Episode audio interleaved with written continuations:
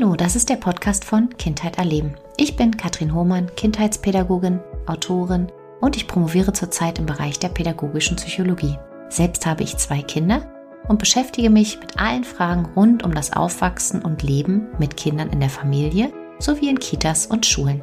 Ich freue mich, dass du hier bist, denn mit dir gemeinsam möchte ich neue Wege einschlagen und Teufelskreise in Engelskreise verwandeln. Liebe Hörer und liebe Hörerinnen, heute zu einer neuen Podcast-Folge mit dem Titel Wie auch das Buch, als hätte der Himmel mich vergessen. Verwahrlost und misshandelt im eigenen Elternhaus. Ui, beim Titel hört man schon, ich muss auch ein bisschen schlucken. Ich möchte heute, ähm, ich freue mich wirklich von Herzen, ich möchte heute mit Amelie Sander über ihre Erfahrung, ihre Geschichte und vor allem darüber ähm, sprechen, wie wir aus ihrem Schicksal lernen und aufmerksam durch die Welt, aufmerksam, aufmerksamer durch die Welt gehen können und damit andere vor Ähnlichem zu schützen. Vorab, ihr habt es gerade schon gehört, weil ich gesagt habe, ich äh, muss ein bisschen schlucken, möchte ich auf jeden Fall euch liebe Hörer und Hörerinnen, nochmal auffordern, weil es geht um eine sehr, um ein sehr berührendes und auch um ein schmerzhaftes Thema. Und ich möchte euch beim Hören bitten, achtsam zu sein und wenn ihr eigene Trigger wahrnehmt oder irgendwas wahrnehmt, da wirklich auch ja in euch zu fühlen. Und Amelie, dich möchte ich auf jeden Fall auch bitten, auf dich Acht zu geben, deine Grenzen zu wahren und über das zu sprechen, womit du dich wirklich in dem Moment auch rundum wohlfühlst. Ja, vielleicht als kurzes Hallo, magst du dich den Hörern und Hörerinnen in Kürze vorstellen? Ja, hallo Katrin. Erstmal vielen Dank, dass ich hier sein darf in deinem Podcast. Und also ich bin die Amelie Sander, bin Autorin von dem Buch, wo du schon gesagt hast, als hätte der Himmel mich vergessen. Und ähm, also es ist meine äh, eigene Geschichte. Da möchte ich einfach die Menschen ein bisschen mehr sensibilisieren, damit sie hinschauen, wenn es um Kinder und Jugendliche geht, damit es in solchen Fällen wie meiner, wie, wie es bei mir war, das hoffentlich, damit andere Kinder halt schneller rauskommen aus der Situation, damit eingegriffen wird, ja, um Kindern zu helfen. Denn die Dunkelziffer, die ist nach wie vor sehr hoch, was Kindesmisshandlung, Verwahrlosung und Freiheitsberaubung, äh, um nur einige zu nennen obwohl wir im relativ sicheren Deutschland ähm, leben, trotzdem passiert es jeden Tag. Und jeder Tag, jede Woche, jedes Jahr zählt, wenn man den Mut hat, nachzufragen, einzugreifen, wenn Kinder Signale aussenden. Ähm, damit es nicht so wie bei mir, wo alle weggeschaut haben, weil es offenbar einfacher war, möchte ich gerne, dass doch hoffentlich mehr eingegriffen wird und gehandelt wird. Genau, ich denke, einige, die jetzt zuhören, haben das Buch gelesen, vielleicht andere nicht. Um es kurz so einzustimmen, würde ich oder habe ich mich entschlossen, den Buchrücken ähm, vorzulesen. Hm, ich habe äh, Amelie auch schon gesagt, dass ich beim Buch eine, Geil eine Weile gebraucht habe, es zu lesen und zwischendrin auch tatsächlich ab und an tief durchatmen musste und es immer mal wieder weglegen, weil es einfach so eine berührende Geschichte ist und ich umso dankbarer bin, dass du halt zu mir gekommen bist, um darüber zu sprechen. Ja, auf dem Rücken ein schönes Bild, ein Kinderbild äh, mit einem Mädchen, was so die Regentropfen anschaut. Und äh, dort steht, von ihrer frühesten Kindheit an ist Amelie dem Hass der Frau ausgeliefert, die sie in Anführungsstrichen Mama nennen muss. Nach außen hin sind die Sanders die perfekte Familie. Doch Amelie bekommt kaum etwas zu essen und zu trinken. Sie wird eingesperrt, gequält und erniedrigt. Es gibt nur wenig, das ihr nicht bei Strafe verboten ist. Erst spät findet Amelie heraus, was mit ihrer leiblichen Mutter geschehen ist. Als sie schon fast alle Hoffnung verloren hat, gelingt ihr mit 21 Jahren endlich die Flucht. Also wir sprechen hier tatsächlich über dein Leben, über eine keine kurze Phase, sondern über eine sehr, sehr lange Phase. Fast zwei Jahrzehnte, genau. Wahnsinn. Ja. Und ja, du hast in, im Eingang jetzt schon gesagt, dass du die Motivation des Buches ähm, dich getragen hat, das Schicksal ähm, nicht zu wiederholen, auf das ähm, Schicksal von dir aufmerksam zu machen, um andere zu schützen, weil es immer, immer wieder passiert, dass Misshandlung ähm, ja, an der Tagesordnung ist. 200.000 Fälle im Jahr kann man nachlesen. Genau, das kann man nachlesen in dem Buch Deutschland misshandelt seine Kinder. Das habe ich auch im, im Zuge, als ich meine eigene Geschichte aufgeschrieben habe, ähm, bin ich da drauf gestoßen und ähm, habe mir das dann durchgelesen und habe mir gedacht, Wahnsinn, Wahnsinn, wie viele. Und es fängt vom Kleinkindalter, ähm, als Baby, in der Kita, in der Schule. Es ist durch alle ähm, Jahre der Kindheit ähm, passiert es praktisch. Und sicherlich, klar, wir, es braucht uns, es braucht uns Erwachsene, weil als Kind ähm, du äh, man merkt ja nicht, dass bei einem selbst oder wenn man dann merkt, dass bei einem was anders läuft als bei den anderen, sind ja schon ganz, ganz viele Jahre vergangen. Und was ja auch so tückisch ist, wir schützen ja unsere Bindungsperson, wir schützen sie in der Regel und machen selten darauf aufmerksam. Du beschreibst im Buch ja eher eine Amelie, die eben äh, sehr, sehr leise geworden ist. Ne? Wir wissen häufig, es gibt so zwei Formen. Entweder die Kinder werden auffälliger und wir gucken vielleicht hin und schauen, okay, wie gehen wir denn jetzt damit um? Und du warst aber eine sehr, sehr leise Amelie. Genau. Also ich, ähm, ich denke mal, ich wurde dazu gemacht, weil eigentlich sind die Kinder ja von, sind ja eher lebendig, ähm, springen rum, spielen, möchten sich mitteilen.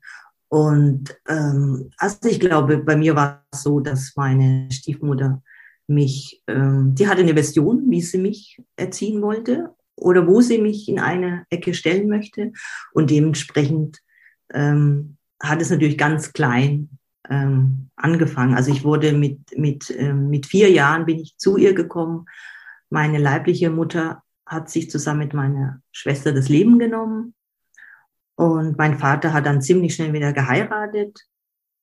Und ähm, dann kam ich zu ihr, wusste das natürlich nicht, dass sie gar nicht meine Mutter ist. Und als ähm, Kind merkst du das erstmal gar nicht. Du, man kriegt wahrscheinlich unbewusst mit, die Eltern sind streng. Und ich habe dann irgendwann gemerkt, ich mache das mal lieber, was sie sagt, weil sonst gibt es vielleicht noch mehr Bestrafung bzw. Schläge.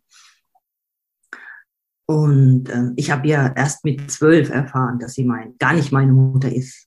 Da ist natürlich äh, eine Welt zusammengebrochen für mich.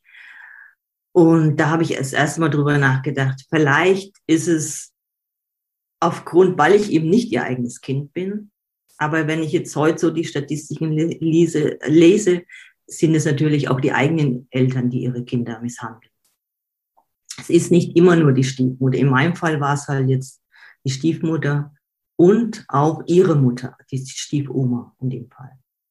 Und mein Vater, der hat einfach weggeschaut. Der hat aus heutiger Sicht würde ich sagen, er hat ja mitgemacht, indem er einfach weggeschaut hat, indem er einfach ja mich ihr selbst überlassen hat sozusagen. Also sie konnte mit mir machen, weil bei den ganz schlimmen Misshandlungen war er halt auch nicht dabei. Er war äh, viel im Außendienst unterwegs und hat halt abends immer nur gesagt bekommen, wie böse die Amelie wieder war was sie alles angestellt hat, wobei ich ja gar nichts anstellen konnte. Ich durfte ja nichts machen. Also es hat sich ein bisschen widersprochen alles auch. Aber er hat ihr alles geglaubt. Und dann gab es halt nochmal zusätzliche Prügel von ihm.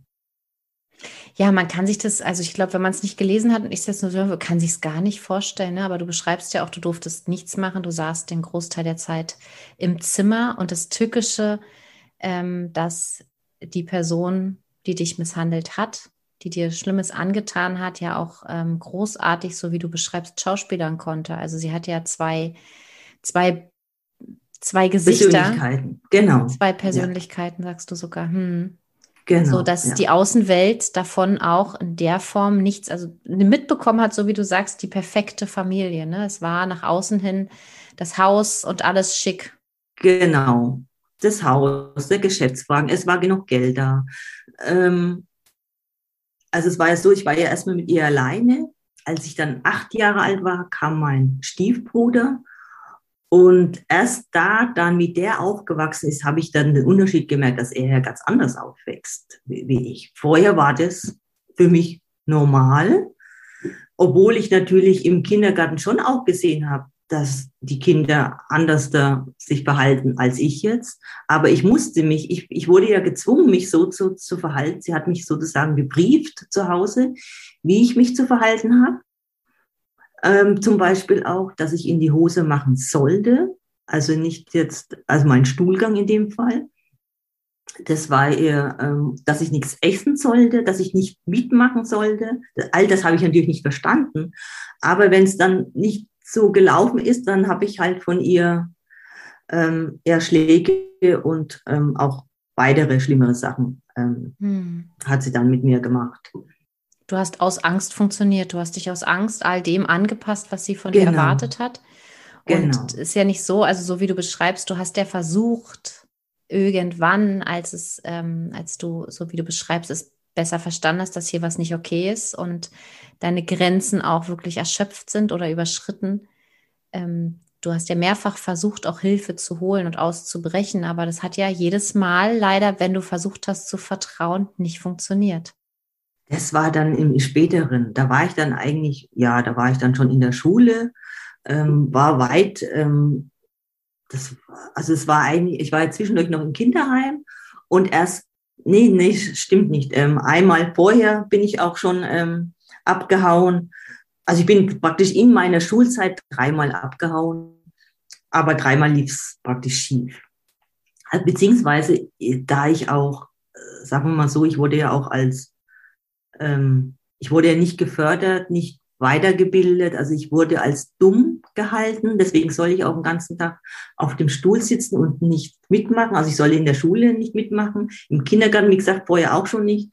Und aber auch dann zu Hause sollte ich nur auf dem Stuhl sitzen und nichts machen, bis auf dann die Hausarbeit, wo sie mich später mal eingewiesen hat. Und da ich auch immer so Hunger hatte, bin ich halt dann ähm, ja das eine oder andere Mal abgehauen. Aber da ich nichts wusste, wohin, ähm, bin ich entweder beim dritten Mal freiwillig zurück und bei den anderen beiden Mal war es halt so, dass die Polizei mich halt auch nach Hause gebracht hat. Also ähm, sie hat mich sehr schnell aufgegriffen. Die haben dann wohl, nachdem ich halt, ich sollte ja immer pünktlich nach der Schule zu Hause sein und das war ich halt an diesem Tag nicht. Und dann hat halt meine Stiefmutter ziemlich schnell die Polizei angerufen und ähm, da ich ja nicht wusste, wohin, hat man mich sehr schnell aufgegriffen. Und zur großen Verwunderung, es hat keiner, also auch, gut, also es ist schwer vorstellbar, ne? Es ist wirklich schwer vorstellbar und ich habe jetzt ganz viele Buchfetzen im Kopf ähm, und wollte jetzt gerade sagen, es hat keiner mal wirklich auf den Tisch geklopft und gesagt, der Sache müssen wir mal nachgehen. Ähm, du hast ja vorher schon beschrieben, dass sie also es war so, es wurde schon auch im Kindergarten, die, sie wurde reingerufen. Es, hat, es ist schon aufgefallen, dass ich halt in die Hose gemacht habe und dass ich in der Ecke sitze und nicht mitmache. Und dann wurde sie reingerufen. Und auch in der Schule wurde sie zwar schon reingerufen und sie hat halt dann ihre Version erzählt und dass ich halt ein schwieriges Kind bin, behindert bin, das ist auch das Schlimme. Eigentlich könnte ich mich ja gar nicht mit dir unterhalten, weil ich ja als geistig Behinderte abgestempelt wurde auch zeitweise. Und dann haben diese Pädagogen wohl offensichtlich ihr geglaubt. Sie haben mich nicht beiseite genommen, haben gefragt, ja Amelie, was ist denn jetzt, ähm, stimmt dir was zu Hause nicht oder so? Oder warum machst du denn jetzt in die Hose? Da war gar nichts. Es wurde die Stiefmutter reingerufen. Sie hat dann ihre Version erzählt und dann hat man mich hinten runterfallen lassen, indem man mich dann halt einfach ähm, ja mich selbst überlassen hat. Man hat sich dann nicht mehr um mich gekümmert. Mhm. Also ähm, da wurde nicht weiter nachgefragt. Ähm, es wurde dann ja, ich wurde dann aufgegeben praktisch furchtbar, weil ja, also ich versuche mich da jetzt gerade so reinzufühlen und ähm, häufig haben wir ja so diese Kiste der Pandora, wo wir denken, huch, mache ich die jetzt auf? Und mir fällt da auch gerade das Zitat von Anke Beimann ein, dass eben nicht sein kann, was oder nicht sein darf, was nicht sein kann. Habe ich es jetzt richtig rumgesagt? Genau, also dass wir wirklich da, was wir uns nicht vorstellen können, also auch wenn man sowas hört, dass wir, wenn wir es uns selbst nicht vorstellen können, dass wir zum einen denken, nee, dann kann das auch nicht sein, dann stimmt hier was nicht und dann lassen wir uns vielleicht leichter täuschen. Aber für dich oder für Kinder, denen das passiert, ist es natürlich ein, was sehr, sehr Dramatisches, weil Traumata, die über einen längeren Zeitraum hinweg geschehen, natürlich sich so fest einbrennen und das Stresssystem des Menschen so überstrapaziert ist, dass es halt langfristige, schwerwiegende Folgen mit sich zieht. Und wie du sagst, ähm, du hattest das Gefühl, du wurdest quasi ja aufgegeben. Und ich appelliere ja auch immer wieder daran zu sagen, wenn Kinder sich auffälliger zeigen, wenn da irgendwas ist, da zu vertrauen und da genauer hinzugucken und zu schauen. Genau, ja. Und ich ähm, erinnere mich jetzt noch an die kleine Sequenz aus dem Buch, wo du ja auch versucht hast, dann mit längeren Briefen, da warst du dann schon älter, wieder ja so einen Anker zu suchen und hast ans Radio geschrieben und hast mhm. auch da versucht, darauf aufmerksam zu machen, hey, hier stimmt was nicht, mir geht's nicht gut. Und auch das war ja eine sehr, sehr schwierige, das kann man sich, glaube ich, wenn man das Buch nicht gelesen hat, auch erstmal nicht vorstellen, sehr, sehr schwierig für dich überhaupt einen Brief aufzusetzen, sich überhaupt bei jemandem zu melden, da du gar nicht über äh, das nötige Papier verfügt hast. Und gar keine Zeit hattest, überhaupt ähm, ja jetzt mal eben zur Post zu gehen, sondern es wurde ja alles genau. strikt kontrolliert. Und leider ist der Versuch ja auch missglückt. Ne? Das, da ist der Radiomoderator, er hat angerufen und das ist ja auch missglückt. Ja, ja. Also er hat einmal vorgeschlagen, dann, nachdem er da meinen Brief vorgelesen hat, dass er sich mit mir treffen möchte. Und da ich aber nur sonntags den Ausgang zur Kirche hatte, ging das nur in dieser Zeit. Das hatte ich ihm dann auch wieder geschrieben. Also man muss sich das so vorstellen, ich habe ja auch alles heimlich machen müssen. Ich habe mir heimlich, wenn sie mal nicht da war, Papier und Stift besorgt, weil ich ja keins hatte. Ähm, dann habe ich an einem Sonntag halt auch diesen Brief aufgegeben. Damals gab es halt noch so die Automaten, wo man die Marke vom Automaten rausholen konnte. Und von daher konnte ich den dann schon abschicken. Aber alles war ein, ohne einen wahnsinnigen Kraftaufwand, weil ja alles, ich stand ja ständig permanent unter Stress, weil alles heimlich gemacht werden durfte. Sie hätte es ja niemals mehr erlaubt. Und ja, wie du sagst, ähm, er hatte dann bei dem Treffen die Idee, dass er mit ihr spricht es kam zwar schon ähm, von ihm auch der Gedanke, ich könnte mal einen Anwalt nehmen, ich könnte sie anzeigen, aber all diese Wörter waren für mich Fremdwörter. Er hat ja gar nicht weitergesprochen, wo kann ich mich wirklich hinwenden? Oder dass er sagt, äh, vorgeschlagen hat, er, er geht mit mir dahin oder er geht mit mir zur Polizei. Ich war ja da schon auch über 18, volljährig und hätte natürlich aufgrund der Rechte schon was machen können, aber ich habe ja selber gar keine Ahnung gehabt, was für Rechte habe ich denn? Ähm, und, da, und hat er halt nur dann gesagt, ja, er ruft mal zu Hause an und versucht die Situation zu kletten, indem er mit ihr spricht. Und der Schuss ging dann natürlich nach hinten los. Das Einzige, was das bewirkt hat, dass, wo er dann mit ihr gesprochen hatte, dass sie mir dann eine Arbeit besorgt hat. Auch die durfte ich ja nicht selber besorgen, weil ich war ja nicht fähig, eine Zeitung aufzuschlagen, mich zu bewerben. Wie gesagt, ich ähm, habe ja wahnsinnig, mein Hirn war ja auch eingetrocknet aufgrund der lange Zeit nicht mitmachen in der Schule. Hm. Also ich habe das zwar alles so heimlich, habe ich immer meine Schulbücher, wenn sie nicht da war, angeschaut für mich und äh, das Schreiben und das Lesen allein, das habe ich nur in dem Heim gelernt. Wenn ich da das nicht im Heim gewesen wäre, das eine Jahr, hätte ich wahrscheinlich welches Analphabet. Also dann würde ich nicht mal das können, denke ich mal. Hm. Und ähm, kannst du dich daran erinnern, welches äh, vielleicht außer ähm, familiär, sage ich jetzt mal, also in der Schule oder in der pädagogischen Einrichtung eine Person war, an die du dich getraut hättest, dich zu wenden oder gab es das gar nicht? Hast du gar keine Beziehung ähm, aufbauen können? Ja, nein, Leider nicht, nie. Ich hätte vielleicht ähm, Vertrauen gefasst, wenn da jemand auf mich zugekommen wäre. Aber da die äh, Lehrer, sag ich mal, das da hingenommen haben, dass ich in der Schule einfach da saß und nichts mitgemacht habe. In der Pause stand ich in der Ecke. Die anderen Mitschüler haben sich zwar gewundert, dass ich voll, komplett aus dem Rahmen fall sozusagen, aber auch ähm, Nein, also den Schülern kann man nicht keinen Vorwurf machen, die waren ja selbst Kinder. Ähm, die konnten mir da nicht helfen, aber die Lehrer haben das, ich bin Jahr für Jahr einfach so, ist es so durchgezogen worden. Ich bin so mhm. durchgereicht worden. Naja, ist ja auch, ja, schwierig, ne, weil du ja auch, also wie du beschreibst, äh, viele, viele Jahre einfach auch nicht sprechen durftest und nicht gesprochen hast, dass man. Genau. Also von daher, wie soll ich da auf jemanden zugehen und sagen, hey, ich bräuchte Hilfe? Ähm, ja. Nee, okay. Das ging leider nicht. Das ging leider nicht. Ja, ja, verrückt, wirklich. Ähm, und in letzter Sekunde, also in letzter Sekunde, ich weiß gar nicht, weil es war ja wirklich äh, schon spät, du warst schon eine junge, erwachsene Frau, ja, ja. kam die Rettung. Ja, Willst du dazu vielleicht noch kurz erzählen, wie du der Sache aber letztlich ja volljährig, was ja schon echt so verrückt ist, weil du warst ja, ja schon volljährig und heutzutage ja. würde ich mir das vorstellen, jetzt bei uns in der Einrichtung, die Kinder kennen ihre Rechte, die haben zum Teil Plakate und wissen, das ist, das ist mein Recht. Wenn das mir nicht, ähm, oder wenn mir das verwehrt wird, dann sage ich mhm. aber was, ne? Also, mhm. und du warst ja mittlerweile schon eine junge, erwachsene Frau und dann kam aber noch die Rettung. Dann kam sie also der Himmel hat praktisch den Engel, sage ich immer, zu mir mhm. geschickt. Ähm, also ich habe eigentlich nicht mehr daran geglaubt. Ich muss äh, vorab noch sagen, als ich das dritte Mal abgehauen äh, war und dann wieder, äh, weil ich ja nicht wusste, wohin, zurückkam, dann hat es geheißen, wenn du es noch einmal machst, lassen wir dich entmündigen. Auch da wusste ich nicht, dass es zum damaligen Zeitpunkt, dass es ja gar nicht so einfach ist, aber ich habe das halt geglaubt. Ich habe ja leider alles geglaubt, was sie gesagt hat, weil auch immer so ein ganz strenger, ermahnender Ton und mhm. ähm, hat sie ihm, so ein Auftreten hat sie immer gehabt.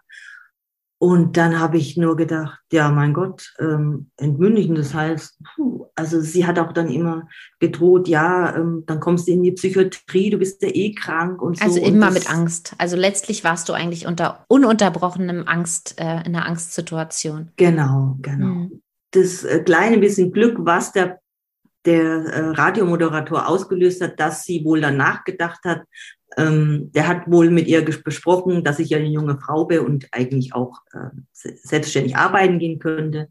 Sie war ja aber der Meinung, ich kann nicht arbeiten, ich kann auch keine Ausbildung machen, weil ich ja zu dumm und geistig behindert bin. Und dann kam sie aber wohl auf dem Trichter, Mensch, es wäre gar, doch gar nicht schlecht, wenn ich mal, ich habe ja so viele Jahre schon Geld gekostet, äh, auch das habe ich immer in den Kopf geworfen bekommen, was ich denn alles koste, kam sie auf dem Trichter, ich könnte doch mal arbeiten gehen, indem sie mir einen Job raussucht. Und dieses Geld verwaltet sie natürlich, weil ähm, all die mhm. Jahre, wo sie für mich Geld ausgegeben hat, wäre es natürlich jetzt dann doch mal an der Zeit, dass ich auch was nach Hause bringe. Und dann hat sie mir eine Putzstelle rausgesucht.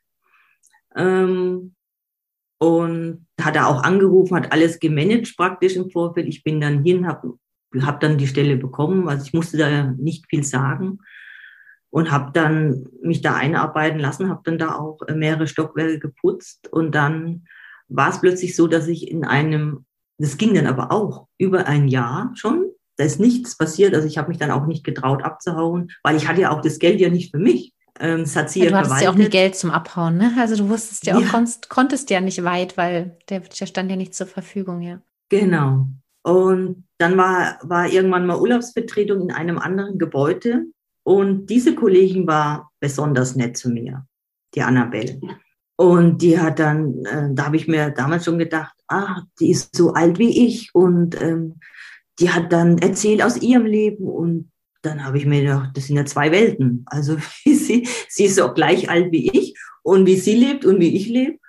Dann kam Tag X und ich bin irgendwie vor ihren Augen, ich weiß gar nicht genau, was da der Auslöser war, das weiß ich gar nicht mehr. Auf jeden Fall bin ich zusammengebrochen.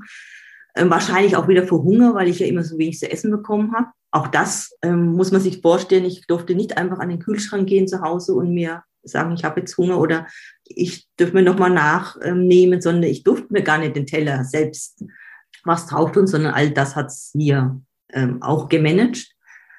Und auf jeden Fall ging es mir an dem Tag halt gar nicht gut. Und die Annabelle halt ihr gefragt, was ist denn los? Da habe ich auch ganz buchstückhaft einfach nur gesagt, ähm, ich muss weiterarbeiten, nachher kommt der Bus, ich muss den Bus nehmen, ich muss dann zu Hause sein. Und irgendwie hat sie dann gesagt, äh, wie, Moment mal, du bist doch so alt wie ich, wieso musst du zu Hause sein? Was ist denn da?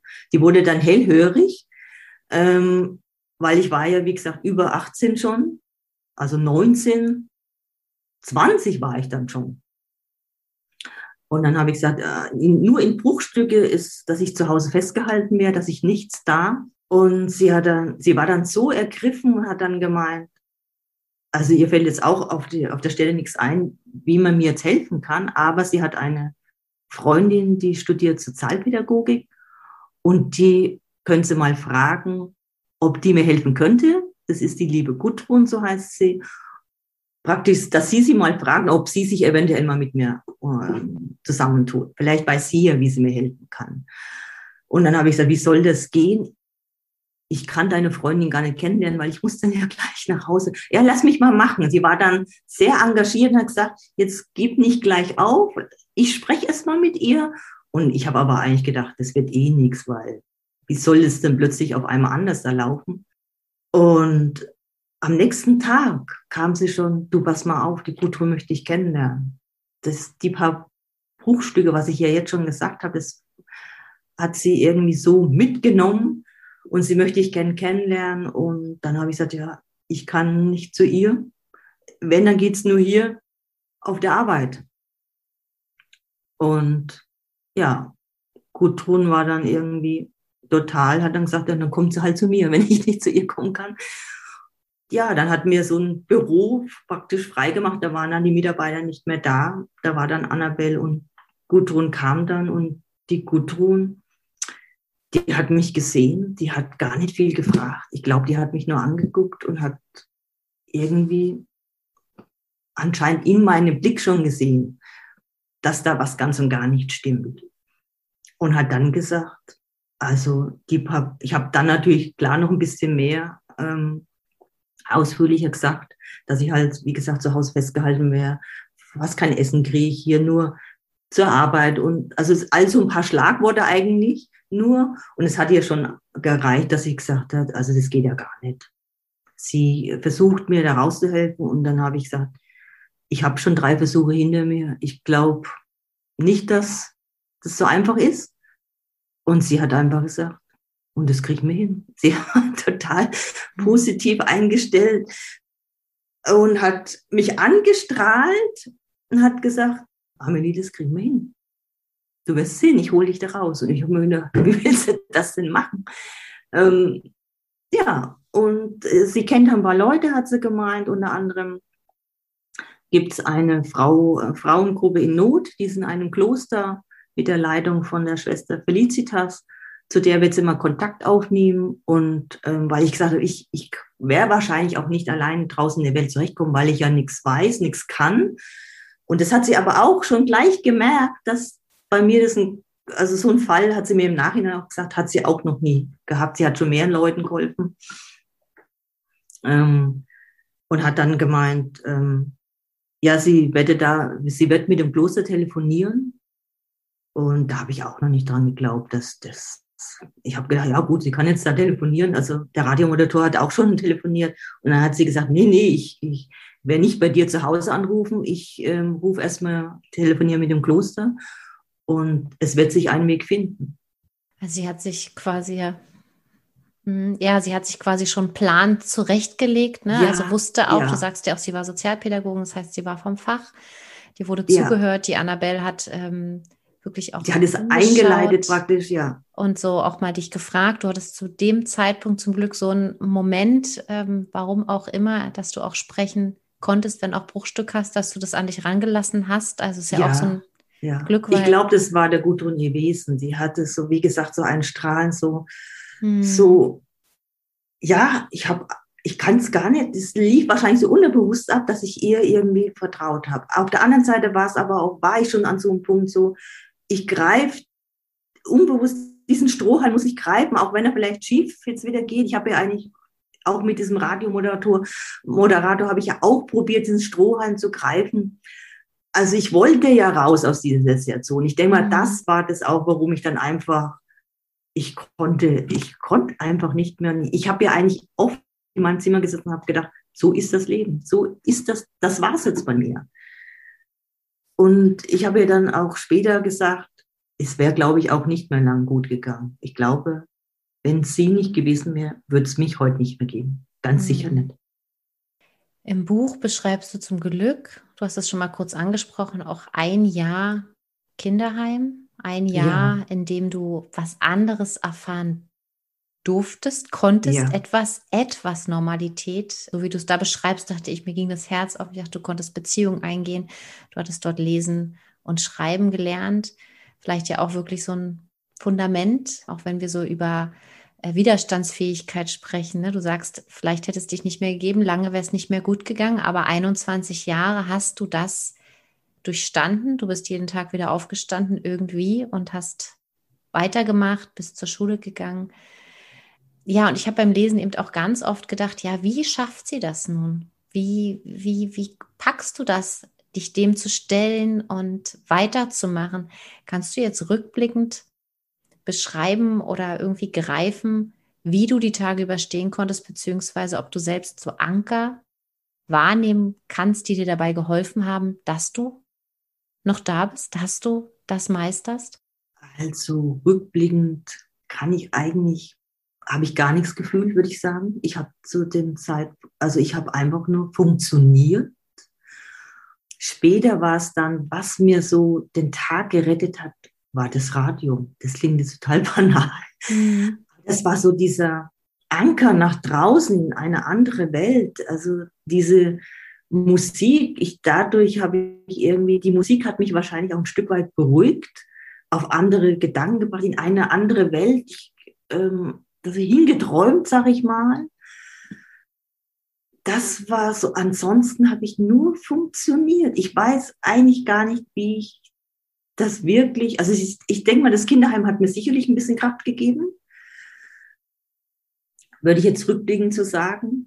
Aber ich konnte es ja danach, die Zeit war zu kurz, dieses eine Jahr konnte ich wie so reinschnuppern und dann ist es aber auch schon wieder vorbei. Das ist hypothetisch, ne? Das, das, wissen wir nicht. Aber du hast jetzt für dich nicht rückwirkend, das hätte mich ganz interessiert, ob es jetzt was gab, wo du denkst, ja, das hat mich irgendwie so gerettet, sondern du sagst eher, es war oft gefühllos oder du hattest oft gar keine, gar keine Gefühle und hast eher durchgehalten. Und ums Durchhalten ging es ja jetzt auch noch die Jahre danach.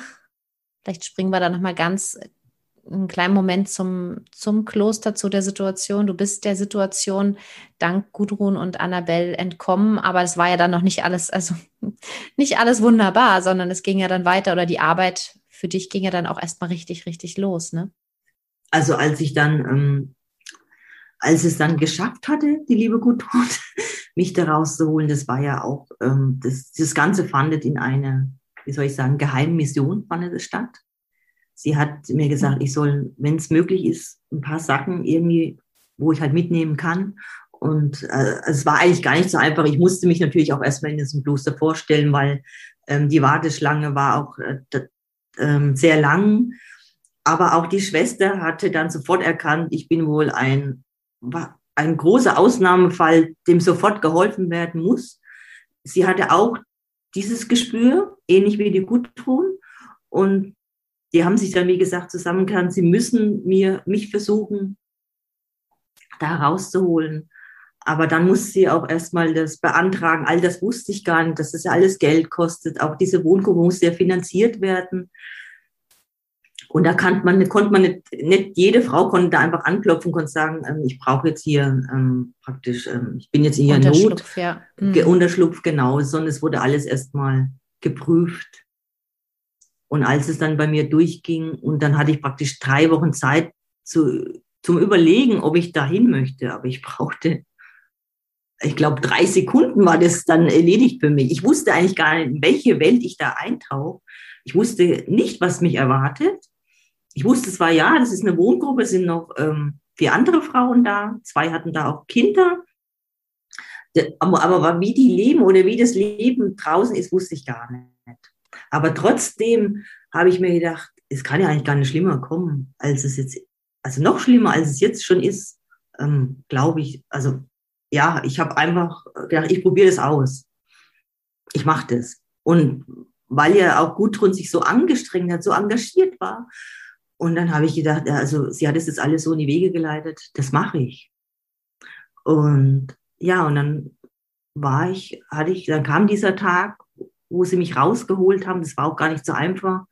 Gudrun, die Annabelle und der Radio, Radiomoderator zusammen mit mir sind wir dann zu diesem Elternhaus, zu meinem Elternhaus gefahren. Und ähm, ja, dann muss dann erstmal das Diskutieren los, wie ähm, sie holen jetzt, sie wollen jetzt hier uns die Amelie wegnehmen. Das geht ja irgendwie gar nicht. Aber was hatten die jetzt wieder angestellt? Ach Gott, jetzt hat sie gerade mal ähm, zwei Jahre gearbeitet, jetzt kommt sie wieder mit einem neuen Flausen im Kopf sozusagen. Das kennen wir ja schon, die ist schon dreimal abgehauen. Und Gudrun hat sich das alles angehört und hat dann gesagt, wir fragen jetzt einfach die Amelie selbst, ob sie es, sie wissen ja schon, ähm, dass sie über, weit über 18 ist, ob sie mit uns gehen möchte. Das ist ihr Recht. Und darauf beruft sie sich jetzt. Und wenn sie nicht möchte, okay, aber wir fragen sie es einfach. Und das war halt vor der versammelten Mannschaft. Ich habe einfach nur Ja gesagt. Ich habe nur mhm, dieses eine Wort gesagt, ja. ja. Und dann war, die, war das für die Gudrun klar, dass die mich gar nicht mehr festhalten konnten. Das, die hat halt gesagt, laut Rechtslage geht es nicht, das ist Freiheitsberaubung, was sie seit Jahren auch mit, mit, der, mit ihrer Tochter da machen. Und ähm, ja, und dann, wie es dann, also es waren dann noch kleine Hürden, da kam noch mal die Stiefmutter, aber das steht ja alles dann im Buch. Ähm, Ge sonst, genau. Das ist Wahnsinn. Also ja, ich glaube auch gerade die Zeit dann im, im Kloster, ähm, wo als als du dann dort ankamst, zum Glück, also ja, ich sammle mich auch kurz. Zum Glück äh, waren Menschen da, die hingeschaut haben, die dann auch wirklich mutig waren und sich haben nicht blenden lassen.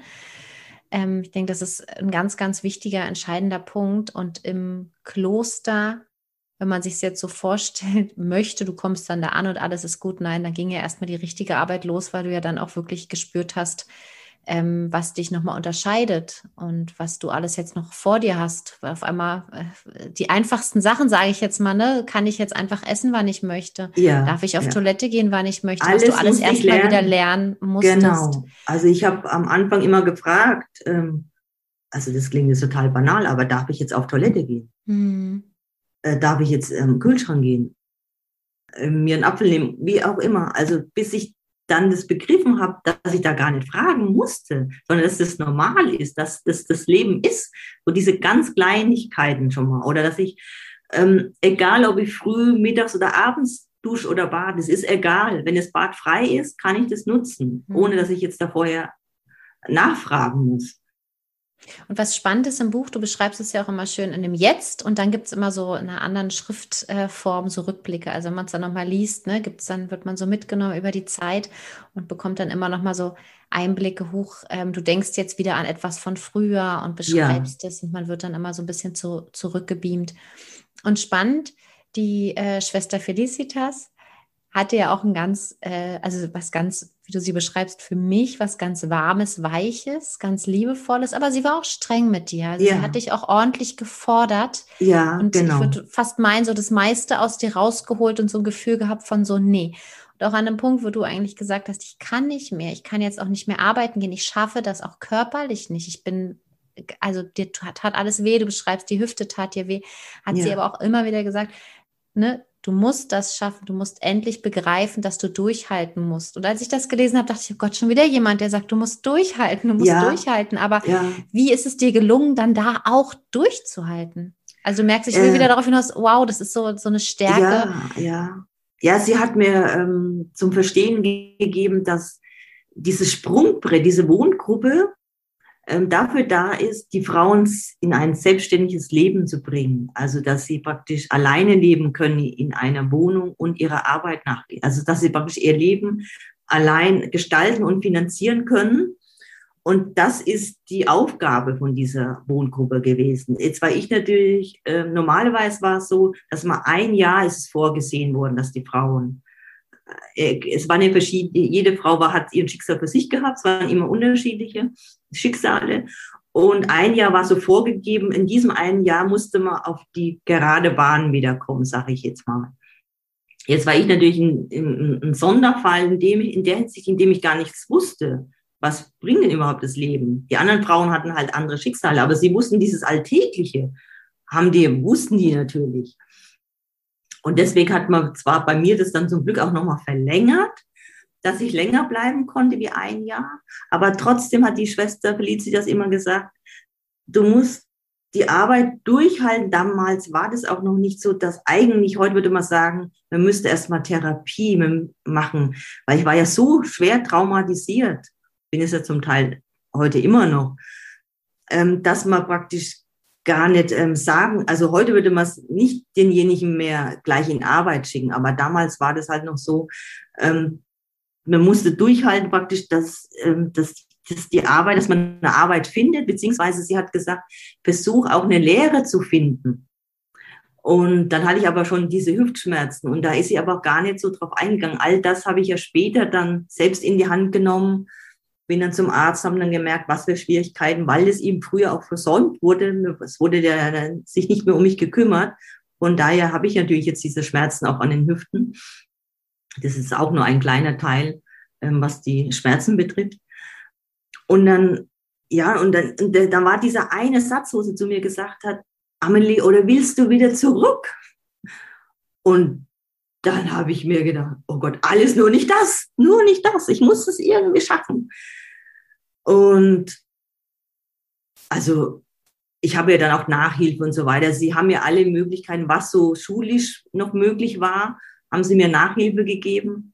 Aber ich habe dann gedacht, also im Nachhinein hat sie mir dann gesagt, das, das, war, das war total hart von ihr. Das wird sie mir, wollte sie mir eigentlich gar nicht sagen. Aber sie wusste nicht mehr, wie sie, mir, äh, wie sie mich noch wachrütteln soll. Und dann hat sie halt diesen Satz gesagt. Ich habe wieder äh, alles nur nicht zurück. Ich muss es irgendwie packen und dann weiß ich gar nicht, ja, ich habe es dann irgendwie. Hart, ne? Ja, das klar. Ist, ja, klar. Also gerade weil du ja immer diese Angst hattest und diese Angst dich angetrieben hat, leise zu sein, jetzt sollte die Angst dich antreiben, weiterzumachen und immer wieder ja. über deine Grenzen zu gehen. Ja. Und du sagst gerade, Therapie fand da gar nicht statt. Heutzutage wäre das anders. Heutzutage, in welchem Jahr befinden wir uns? Wann bist du ins, ins Kloster gegangen? 89. 89. Und ja. Therapien fingen dann erst viel, viel später an. Das heißt, du ähm, hast erst viel später dann die Sachen also, aufarbeiten mir, können, psychotherapeutisch, psychologisch. Genau, mir wusste, also mir hat es da mir auch gar nicht gesagt, dass man jetzt, dass ich jetzt einen Therapeuten, dass ich das aufarbeiten könnte. Irgendwie, ähm, nee, mhm. das war dann erst viel später. Ich habe mich dann immer, als ich dann meine eigene Wohnung, meine Arbeit hatte, habe ich mich dann immer wieder mal noch mit Schwester Felicitas getroffen, habe dann aber von meinen Spätfolgen berichtet, Schlafstörung, Albträume, ähm, Schmerzen, ähm, was habe ich noch alles? Ähm, ja, und da fiel dann plötzlich das, das, Wort Traumata und ob ich nicht eine Therapie mal machen. Hm. Ob ich mir das nicht vorstellen äh, könnte. Und auch dann habe ich das zwar ausprobiert und habe gedacht, das ist mit Arbeit gar nicht vereinbar. Mein Gott, mich holt so viel ein. Ich muss ja irgendwie fun weiter funktionieren. Ich muss mir ja mm, mein Lebensunterhalt verdienen. Und habe das versucht, immer wieder zu verdrängen. Und wieder habe ich versucht zu funktionieren, immer wieder zu funktionieren. Ich, und ich wollte mir das wahrscheinlich auch selbst beweisen, ich kann das ja schaffen. Und ähm, es hat ja auch ähm, einigermaßen geklappt, aber die Spätfolgen, das war mir auch noch nicht ähm, selber bewusst, dass die doch mich so einholen, dass da doch ganze Menge hängen geblieben ist.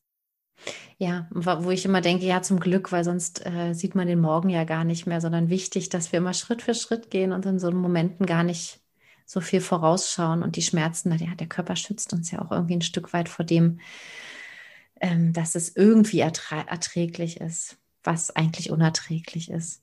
Und wenn du jetzt sagst 89, klar, es liegt ein paar Jahre zurück, äh, wenn wir es jetzt auf heute übertragen, könnte man davon ausgehen, dass ähm, Helfersysteme nochmal ein bisschen anders aufgestellt sind, dass vielleicht auch durch die ähm, Vernetzung, durch das Internet natürlich auch nochmal eine ganz andere Informationsmöglichkeit besteht als früher.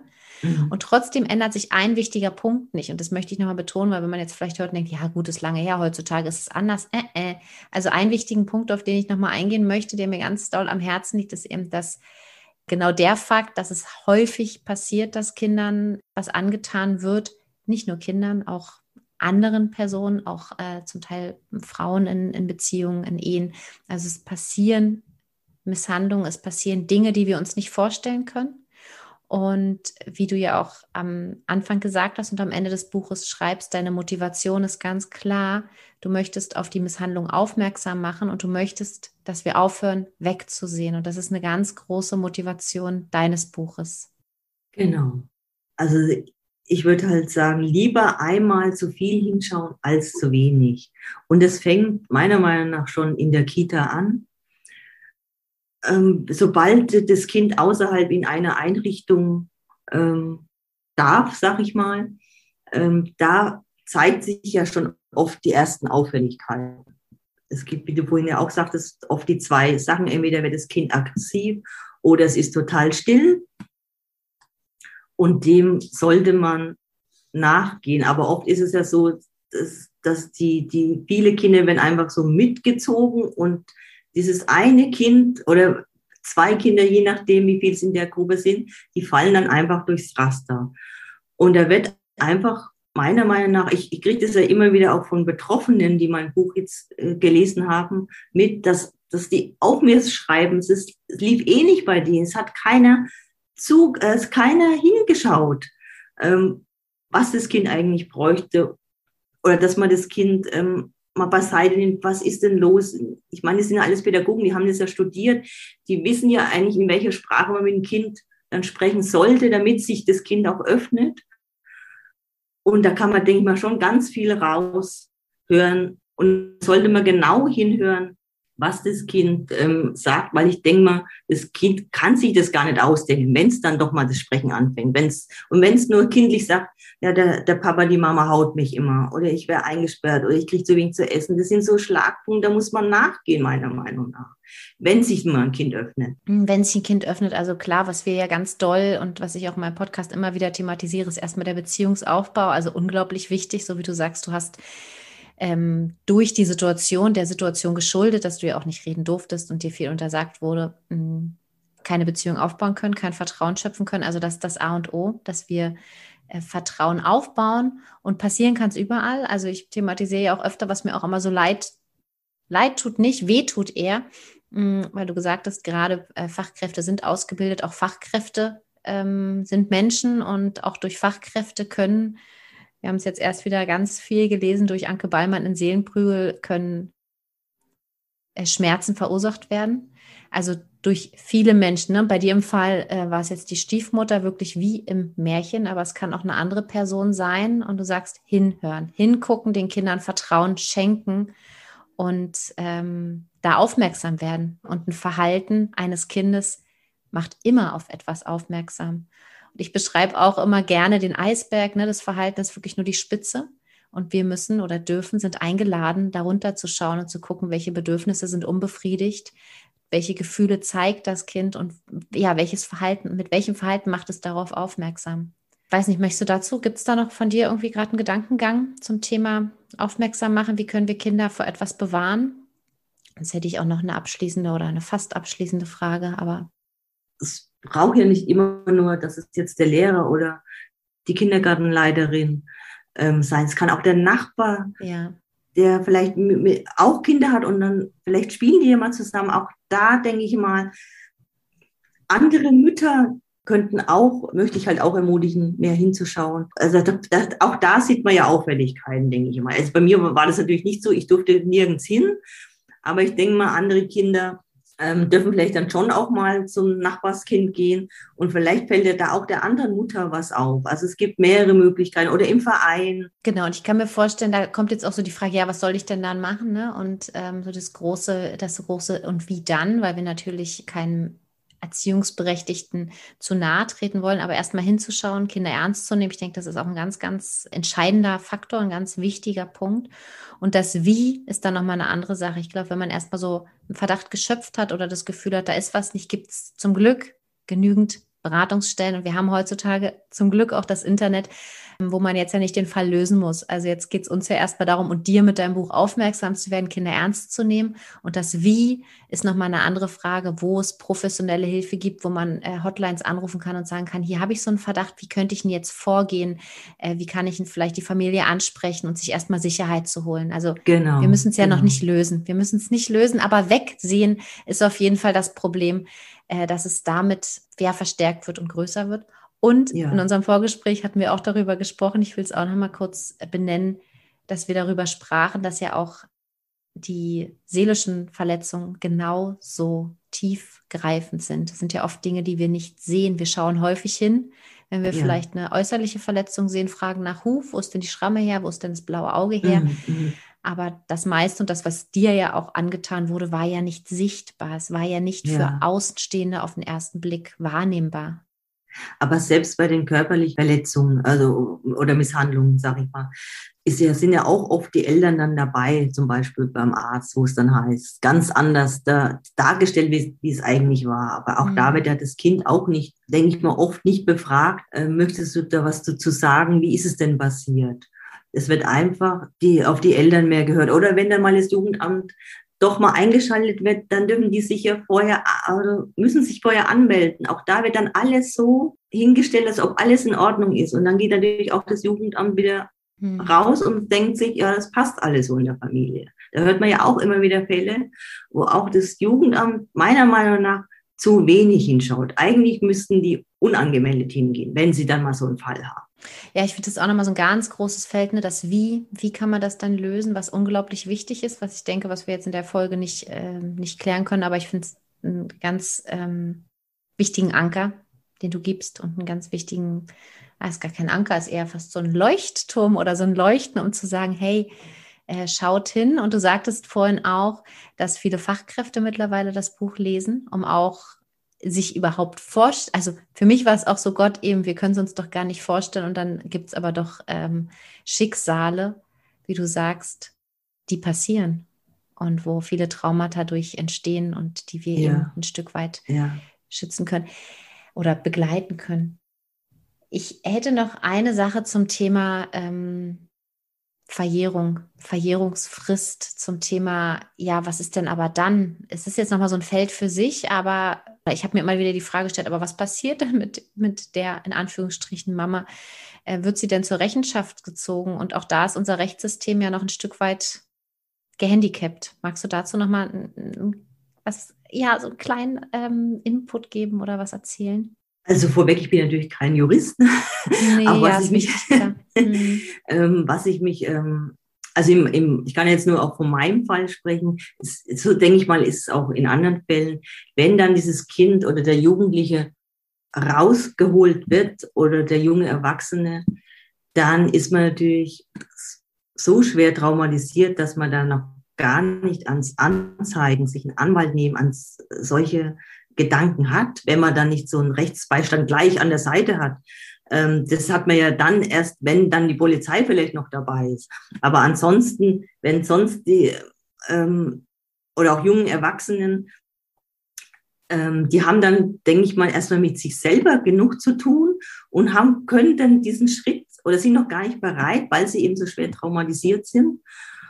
Und dann da greift dann, da fängt es aber schon die Verjährung ja an. Das weiß aber der Betroffene ja nicht. Und ähm, in meinem Fall war es ja auch so, dass ich erst Jahre später durch eine Therapie habe ich das dann erst erfahren, was meine Rechte sind, dass man die eigentlich anzeigen könnte. Und dann war ich auch bereit, das zu machen. Und dann hat es dann aber geheißen, es ist verjährt. Das heißt, wenn schwer traumatisierte dann irgendwann mal Jahre später bereit sind, so einen Schritt zu tun, dann ist, ist es verjährt. Mhm. Die Frist, ja, weißt also du die, wie lange die, die, ist, wie viele Jahre? Wie, wie? Das kommt darauf an, welcher Paragraph ähm, zustande mhm. kommt, aber zwischen, sage ich mal, drei und äh, zehn Jahren.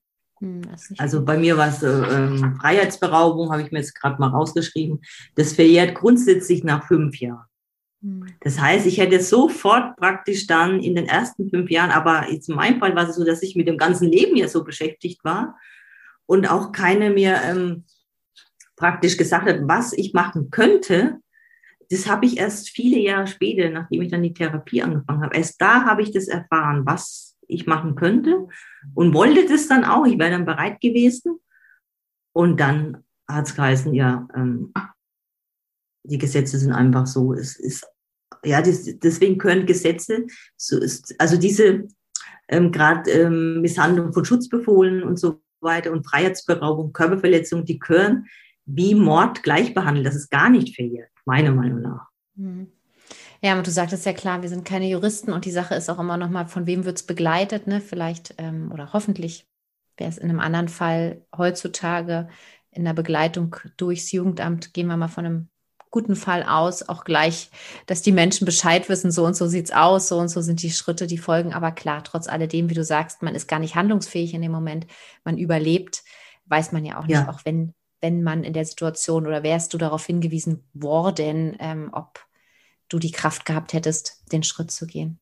Ja, eben die, die Kraft, äh, denke ich mal, hat man meistens erst, wenn ein gewisser Abstand zwischen dem eigentlichen Geschehen und der Aufarbeitung und dem, dem dagegen angehen. Ja, wenn du jetzt abschließend den Hörern und Hörerinnen noch was mitgeben könntest, was wäre das? Also ich wollte ja mit meinem Buch oder wir möchten natürlich weiterhin mit meinem Buch die Menschen sensibilisieren, dass halt, wenn sie das gelesen haben, ich, zum Glück kriege ich auch jetzt ja die Rückmeldung von einem oder anderen, dass da die einen Elternteil sagen oder der eine Erzieher sagt, ich gucke jetzt aufgrund deines Buches nochmal mir genauer hin. Ich habe so, so oder so einen Fall bei mir in der Kita oder in der Schule. Diese Rückmeldung bekomme ich jetzt schon. Also von daher hat sich das natürlich gelohnt, das Buch zu schreiben. Und ich würde halt ähm, sagen, dass noch mehr, ja, einfach genauer hingeschaut wird und sich einschalten, hinterfragen, weil Kinder können, Kinder können von sich aus das nicht mitteilen. Wir als Erwachsene sind gefordert, genauer hinzusehen, was braucht das Kind, wie verhält sich das Kind gerade, weil ein Kind kann, ist noch nicht allein vom Verstand her so weit, dass sagt, ich brauche jetzt Hilfe, ich werde daheim, jetzt passiert das und das. Selbst ähm, Frauen, die in, in eine ähm, so gewaltige e-, Ehe sind, schaffen es ja, ähm, schlecht rauszukommen oder gehen immer wieder zurück. Obwohl sie ja schon erwachsen sind, wie sollen es dann Kinder erst? Also Kinder ähm, sollte man einfach ganz behutsam anschauen, ja, super. Nee, ich, aber es ist. Ich habe die ganzen Emotionen genau irgendwie so. mehr, aber ich kann Ja, aber du kriegst so, also für mich kam es genauso rüber. Genauso. Kinder sollten wir behutsam anschauen. Wir sollten ihnen vertrauen. Und das ist unsere Aufgabe, unsere Verantwortung und nicht die vom Kind. Darauf. Und wenn es ähm, dann achten. vielleicht doch mal was, manchmal rutscht ja dem Kind, dem einen oder anderen Kind doch vielleicht mal was raus, dann sollte man hinhören, was meint denn das Kind jetzt gerade? Das Kind sagt es ja in seiner kindlichen Sprache, was weiß ich, die Mama haut mich. Äh, wenn es Vertrauen, weißt du, wie ich meine so? Manchmal kommen ja so Schlagwörter und dann, äh, dann sagen vielleicht auch viele, das kann ja gar nicht sein oder so. Oder, oder fragen einfach gar nicht weiter nach. Und das sollte man hellhörig werden, meiner Meinung nach. Und mal ähm, das Kind beiseite nehmen und genauer, ja. Genauer hinfühlen. Und natürlich auch, äh, was wir natürlich auch als, als Fachkräfte tun können, ist auch den Eltern die Unterstützung anzubieten und hinzugucken. Ne, weil jetzt gerade auch in dieser Situation gibt es wirklich viele Familien, die auch überfordert sind, auch Unterstützung, sich Unterstützung wünschen und ähm, jetzt nicht noch zusätzlich so eine Angst benötigen von wegen, huch, jetzt passiert mir mal was und jetzt äh, werde ich gleich verurteilt. Also nicht jeder Fall muss natürlich auch so sein wie, wie den, den du erlebt hast, aber es ist ein Augenöffner und ein ganz wichtiger Impuls, sich da einzufühlen, hinzuschauen und unsere Unterstützung anzubieten, sowohl dem Kind wie auch den Familien, wie auch den ähm, Menschen, die eben vielleicht auch einfach gerade oder momentan in der Überforderung stecken. Auch das kann und darf sein. Liebe Amelie, ich danke dir wirklich von Herzen für dieses ähm, für dieses Gespräch, für dieses berührende Gespräch. Wir haben eingangs schon gesagt, für uns beide war es nicht äh, leicht, ne, eine große ja, genau. Herausforderung, genau. darüber ja, zu sprechen. Ja. Für mich persönlich sagte ich dir auch eingangs auch, weil, wie gesagt, deine Geschichte hat mich immens berührt, unglaublich. Ich kann es tatsächlich weiterempfehlen, das Buch zu lesen, stückchenweise. Vielleicht nicht mit einem Rutsch, aber wirklich da auch zu schauen, okay, auch Dinge, die wir uns nicht vorstellen können, können passieren und wieder in uns ja. zu fühlen, wie würden wir damit umgehen, wie könnten wir unterstützen. Ich danke dir, Katrin, dass ich hier sein durfte und ein bisschen darüber sprechen durfte. Hab noch einen wunderschönen Tag. Vielen, vielen Dank.